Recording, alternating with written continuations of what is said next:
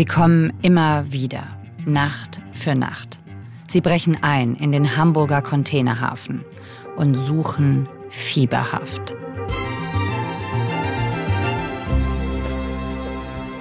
Drogenmafia jagt Kokainschatz. So lautet eine der vielen Schlagzeilen in diesen Tagen. Es geht um eine mysteriöse Einbruchserie im Hamburger Hafenterminal Altenwerder. Das klingt nach bester Drug-Crime-Serienunterhaltung aller Netflix, ist aber für die Polizei ein ganz realer, bitterer Kampf gegen Drogenkartelle. Und am Ende geht es auch um die Frage, was passiert mit einer Stadt wie Hamburg, wenn die Drogen reinschwemmen? Und wer findet sie schneller? Die Ermittler oder die Großdealer. Hier ist 11KM, der Tagesschau-Podcast. Ein Thema in aller Tiefe. Heute mit NDR-Investigativreporter Benedikt Strunz. Er recherchiert seit vielen Jahren im Bereich der organisierten Kriminalität mit sehr guten Kontakten zu Ermittlern und Behörden. Mein Name ist Viktoria Michalzack. Heute ist Mittwoch, der 5. Juli.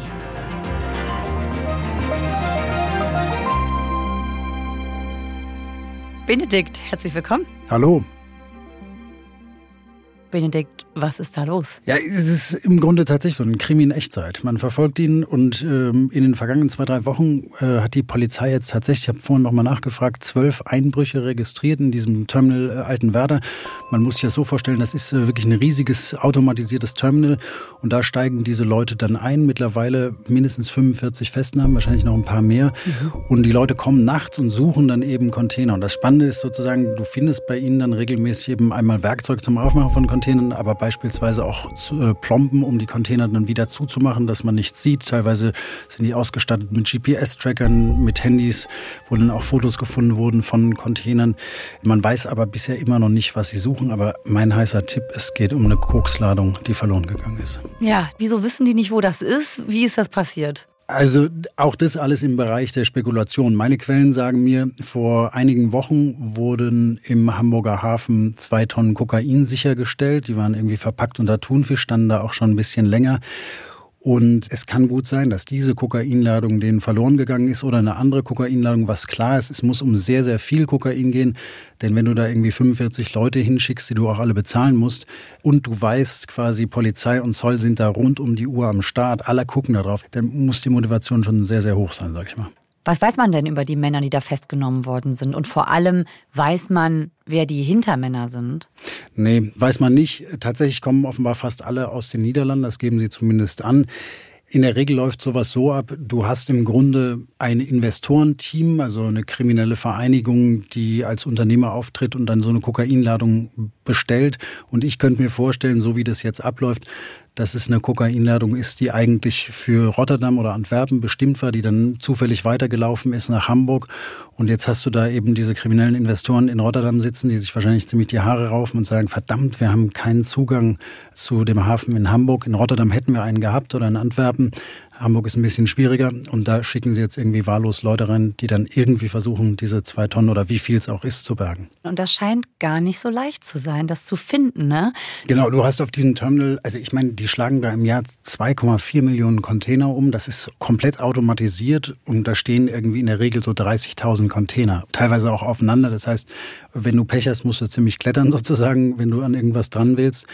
Und äh, das Entscheidende ist, äh, dass das ein automatisiertes Terminal ist. Das heißt, sobald da jemand eindringt und die Hala, also der Hafenbetreiber da, das feststellt, müssen sie diesen ganzen Betrieb da einstellen. Also der volkswirtschaftliche Schaden dürfte auch entsprechend groß sein. Ja, und man merkt, die Behörden versuchen das eben zu unterbinden. Es gibt jetzt mehr Stacheldraht, es gibt Lampen, die das ausleuchten und eben sehr viel Polizeieinsatz gerade da. Warum ist das so schwer?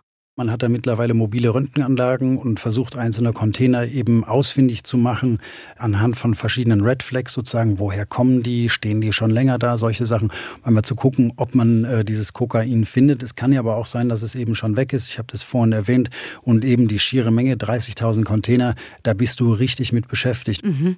Davon hatte ich ja übrigens noch nie gehört, ne? von mobilen Röntgengeräten Die dann ja aber so riesengroß sein müssen, dass da diese Container reinpassen. Was ist das denn überhaupt? Genau, es gibt einmal eine Prüfanlage, da fährst du mit dem LKW rein, dann wird dein Container sozusagen durchleuchtet und dann gibt es aber auch kleinere mobile Einheiten, wo man dann einmal durch den Container durchschaut. Wenn man diese Bilder sieht, sieht es ganz interessant aus. Da siehst du dann quasi tatsächlich einmal durch und in der Regel die Bilder, die ich kenne sozusagen, da siehst du dann fein gestapelt die Kokainblöcke und dann weiß der Zoll, okay, da lohnt sich den Container aufzumachen. Da ist nicht nur Thunfisch drin, zum Richtig. Beispiel. okay.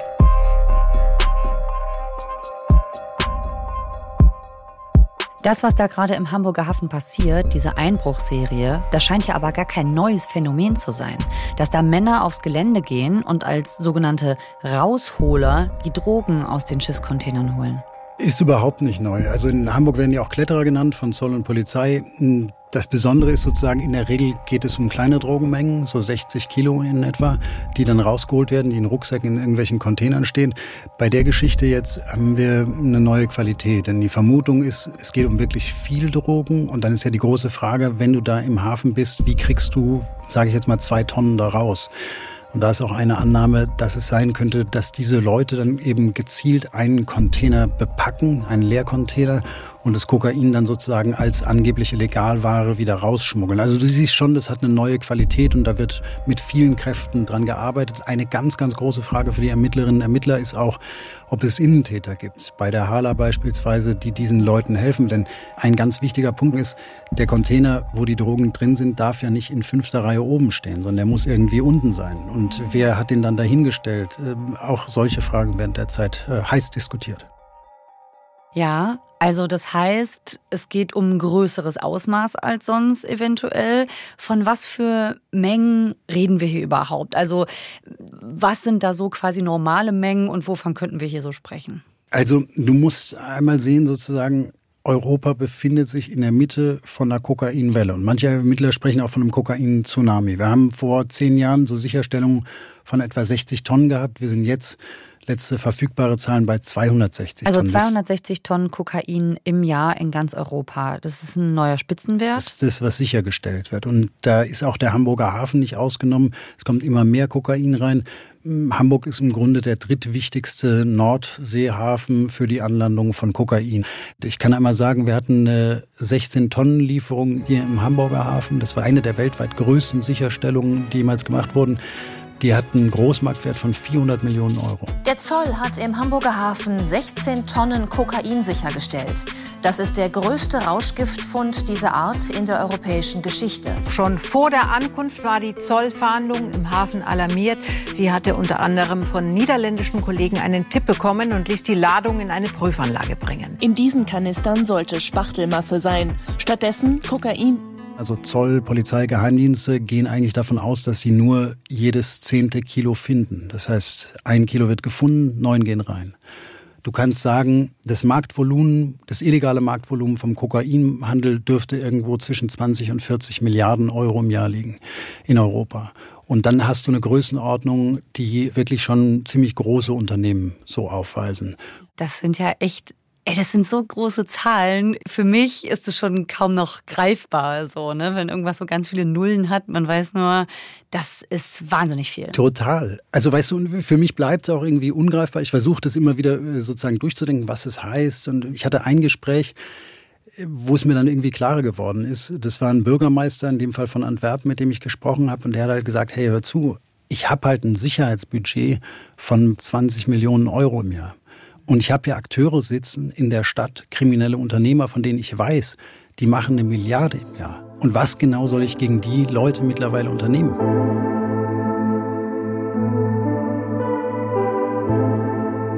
Es geht also um sehr, sehr viel Geld. Und Benedikt, du hast gerade den Bürgermeister erwähnt von Antwerpen in Belgien. Da hast du dich auch umgesehen im Rahmen deiner ausführlichen Recherchen zum Thema organisierte Kriminalität. Du hast vorhin gesagt, der Hafen von Antwerpen ist auch ein Schwerpunkt im Kokainhandel.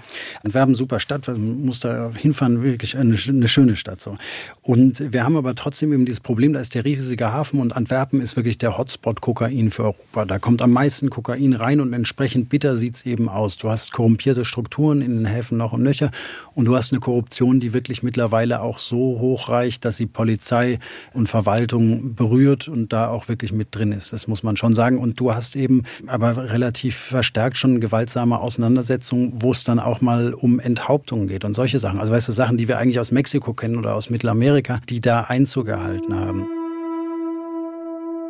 Also ich habe mir natürlich den Hafen angeschaut, mit vielen Quellen gesprochen und ich habe aber eben auch den Bürgermeister von Antwerpen getroffen, Bart de Wefer. Und das war auf jeden Fall ein spannendes Treffen, denn zu dem Zeitpunkt war er schon unter Polizeischutz, weil er quasi ja selbst im Visier der Drogenbanden gestanden hat. Und ähm, das ist so ein Mann, so ein Heißspann, musst du dir vorstellen. Also äh, auch von der rechten Partei, schon auch populistisch. Und ich hatte aber schon den Eindruck, dass er eine sehr, sehr klare Analyse davon hat, was da eigentlich gerade in seiner Stadt passiert. Und er hat mir so gesagt, weißt du, wenn ich in die Stadt fahre, dann sehe ich eben, dass hier Korruption am Werk ist. Ich sehe, dass wir ein riesiges Problem haben mit einzelnen Hafengebieten, über die wir keine Kontrolle mehr haben. Und ich habe die große Befürchtung, dass die Korruption auch auf den Sicherheitsapparat übergreift, dass meine Leute sozusagen damit reingezogen werden. Also er wirkte jetzt nicht resigniert, aber es wirkte schon ziemlich dramatisch, was er alles gesagt hat. Und das ist jetzt so zwei Jahre her. Und im Endeffekt muss ich sagen, also er hat mit seinen Einschätzungen schon recht behalten. Hm beunruhigend auch. Total. Weißt du, was irgendwie krass war? Wir haben quasi gesprochen und er hat es dann vom Polizeischutz erzählt und ich war so ein bisschen, naja, weißt du, vielleicht lässt es so ein bisschen raushängen. Und dann zwei Wochen später, nach unserem Interview, habe ich dann die Meldung gelesen, dass bei ihm vom Haus auch ein Auto aufgetaucht ist mit Leuten mit durchgeladenen Waffen, die dann von der Polizei sozusagen abgegriffen wurden. Also er wirkte jetzt nicht nach einem totalen Schwätzer oder so. Mhm. Ähm, tatsächlich irgendwie reale Gefahr. Ja, das war nicht übertrieben anscheinend. Wirkte nicht so, ne.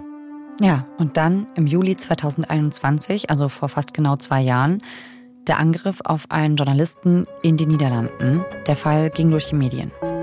Der Journalist Peter de Vries gilt als Kenner des organisierten Verbrechens. Gestern Abend ist offenbar ein Mordanschlag auf ihn verübt worden. Mitten in Amsterdam wurde auf offener Straße. Auf Der Angriff auf den bekannten niederländischen Investigativjournalisten de Vries hat international Entsetzen und Empörung ausgelöst. Es fallen Schüsse. De Vries wird am Kopf schwer verletzt. Der niederländische Journalist Peter de Vries ist tot. Er starb heute an seinen schweren Verletzungen. De Vries hatte sich mit Berichten über organisierte Kriminalität einen Namen gemacht, sowie als Sprecher von Kriminalitätsopfern. Also für uns alle Investigativjournalistinnen und Journalisten, die in dem Bereich OK arbeiten, und zwar europaweit, war das wirklich ein ganz furchtbarer Tag. Im Grunde hast du gesehen, dass da schon so ein Konsens aufgebrochen wird. Ja? Normal hattest du quasi in diesen organisierten kriminellen Netzwerken so einen Teil, dass die gesagt haben, wir ähm, richten unsere Gewalt nicht gegen Staatsvertreter, auch nicht gegen Leute wie Journalistinnen, Journalisten, Rechtsanwälte und so weiter.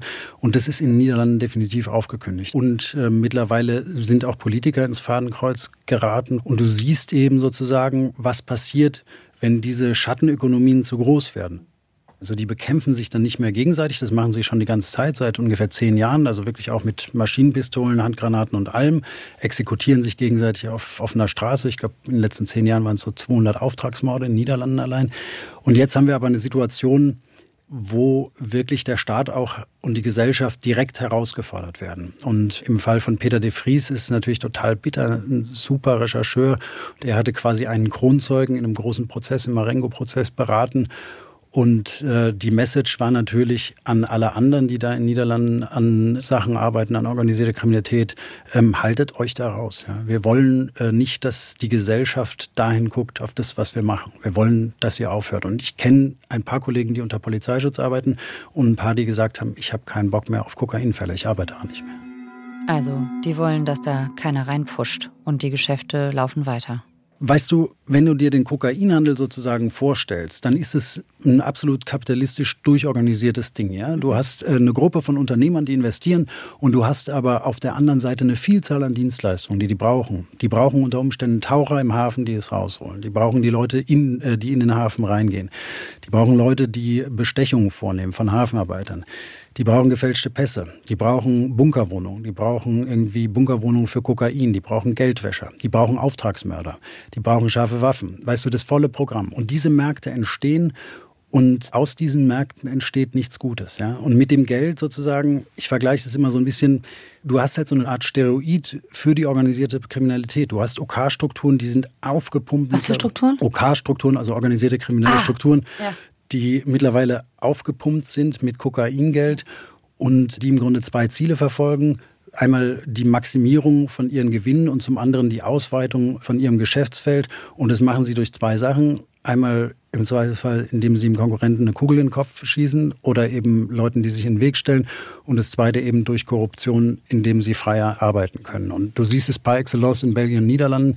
Und da geht's momentan wirklich ans Eingemachte. Ja, das ist so ein Aspekt, der ist mir schon mal begegnet in der Folge bei uns. Da ging es auch um Großkriminalität und zwar um die italienische Mafia in Deutschland.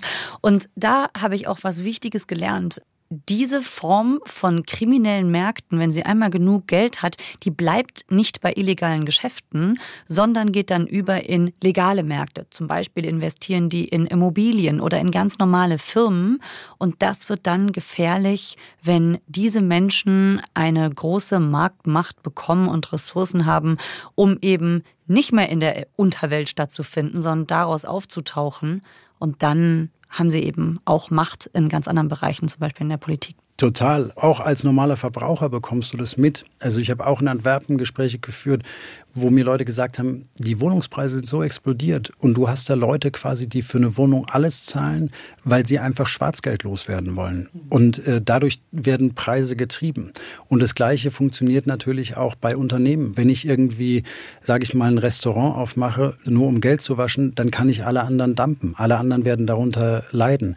Und das kannst du natürlich fortsetzen, das Spiel in alle möglichen Unternehmensbereiche, weil ganz genau so wie du sagst, OK versucht immer die eigene Ökonomie sozusagen zu vergrößern. Und sobald es quasi in die Legalwirtschaft geht, wird es für die Legalwirtschaft wahnsinnig hässlich und damit für die ganze Gesellschaft.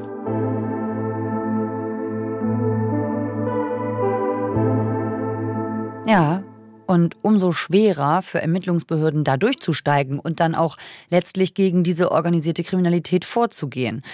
Aber ich habe in der Vorbereitung gelesen, es gab ja schon Erfolge gegen Drogenbanden, auch von internationalen Ermittlern.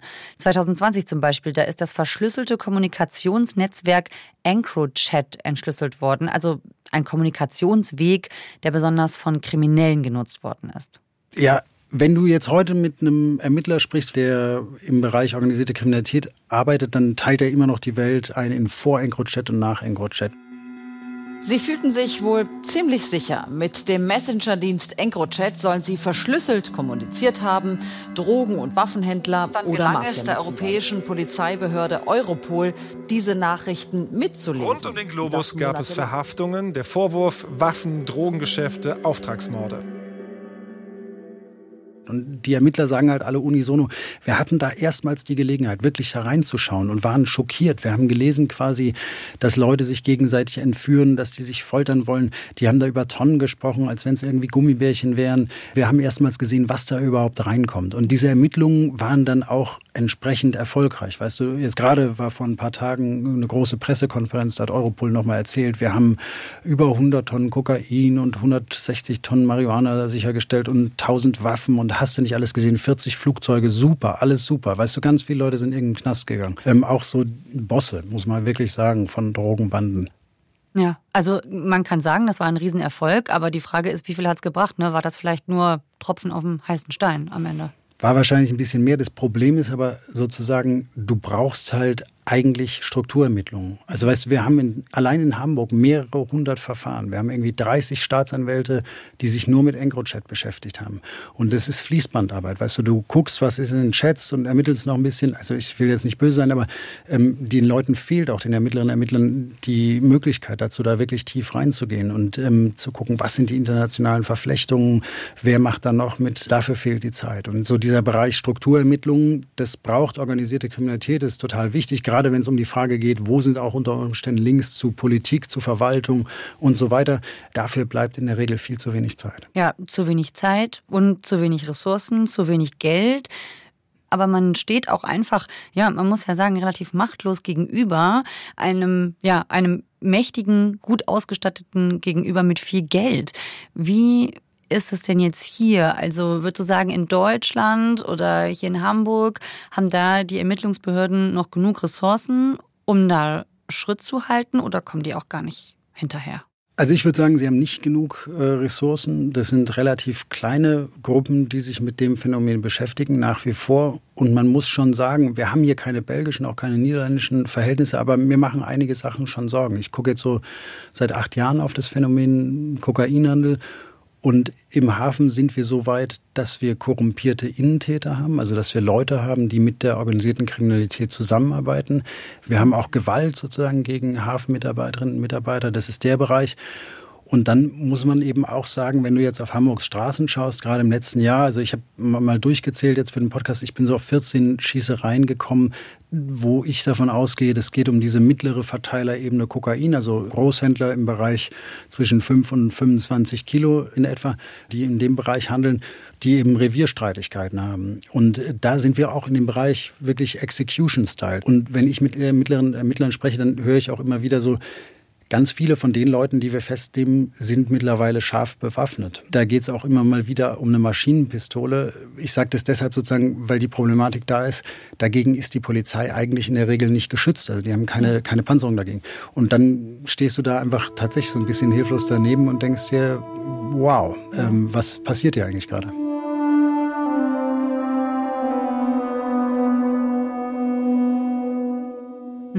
Okay, also das heißt, du hast jetzt gesagt, wir haben hier auf jeden Fall noch keine holländischen Verhältnisse, noch keine belgischen Verhältnisse, aber du sagst, es wird halt nicht genug getan. Wenn wir sagen, es ist ein Wettrennen und vielleicht eher ein Marathon als ein Sprint, wie siehst du das in Zukunft? Also wenn es jetzt schon solche Schießereien in Hamburg gibt, auch relativ offen, wofür steht das, wo führt das hin?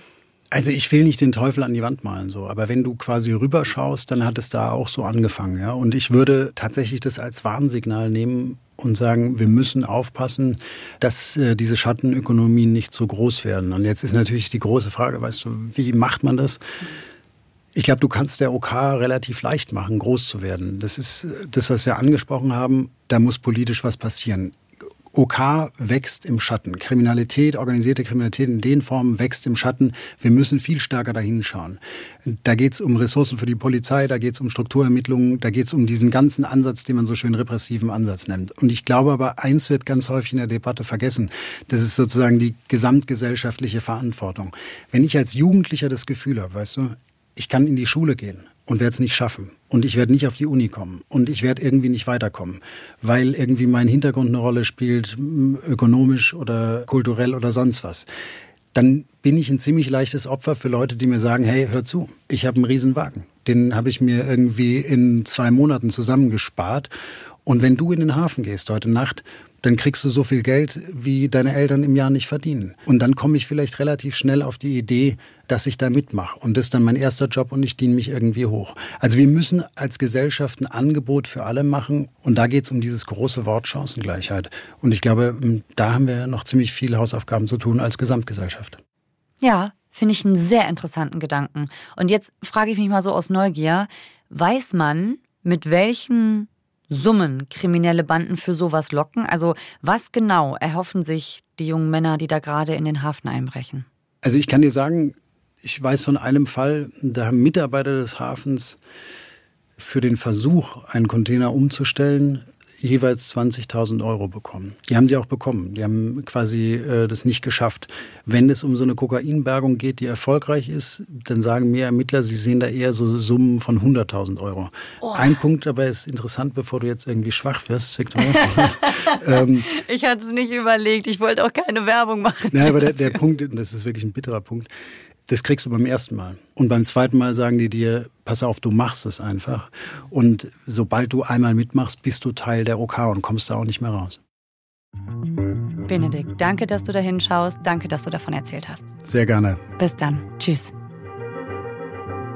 Der Drogenkrimi im Hamburger Hafen und was das mit uns zu tun hat. Darum ging es heute hier bei FKM, der Tagesschau-Podcast. Benedikt Strunz ist Investigativreporter beim Norddeutschen Rundfunk und beschäftigt sich seit vielen Jahren mit Drogenkriminalität und den Strukturen des organisierten Verbrechens. Die Podcast-Reihe dazu, Organisiertes Verbrechen, Recherchen im Verborgenen, die findet ihr in der AED Audiothek. Auch die drei Folgen zur Kokainwelle. Die hat Benedikt zusammen mit Philipp Eckstein und Volkmar Kabisch recherchiert. Alle Links haben wir auch in die Shownotes gepackt. Folgenautor ist Marc Hoffmann. Mitgearbeitet hat Jasmin Brock. Produktion Eva Erhardt, Konrad Winkler, Jonas Teichmann und Hanna Brünjes. Redaktionsleitung Lena Gürtler und Fumiko Lipp. 11KM ist eine Produktion von BR24 und NDR Info. Mein Name ist Viktoria Michalzack. Bis morgen. Tschüss.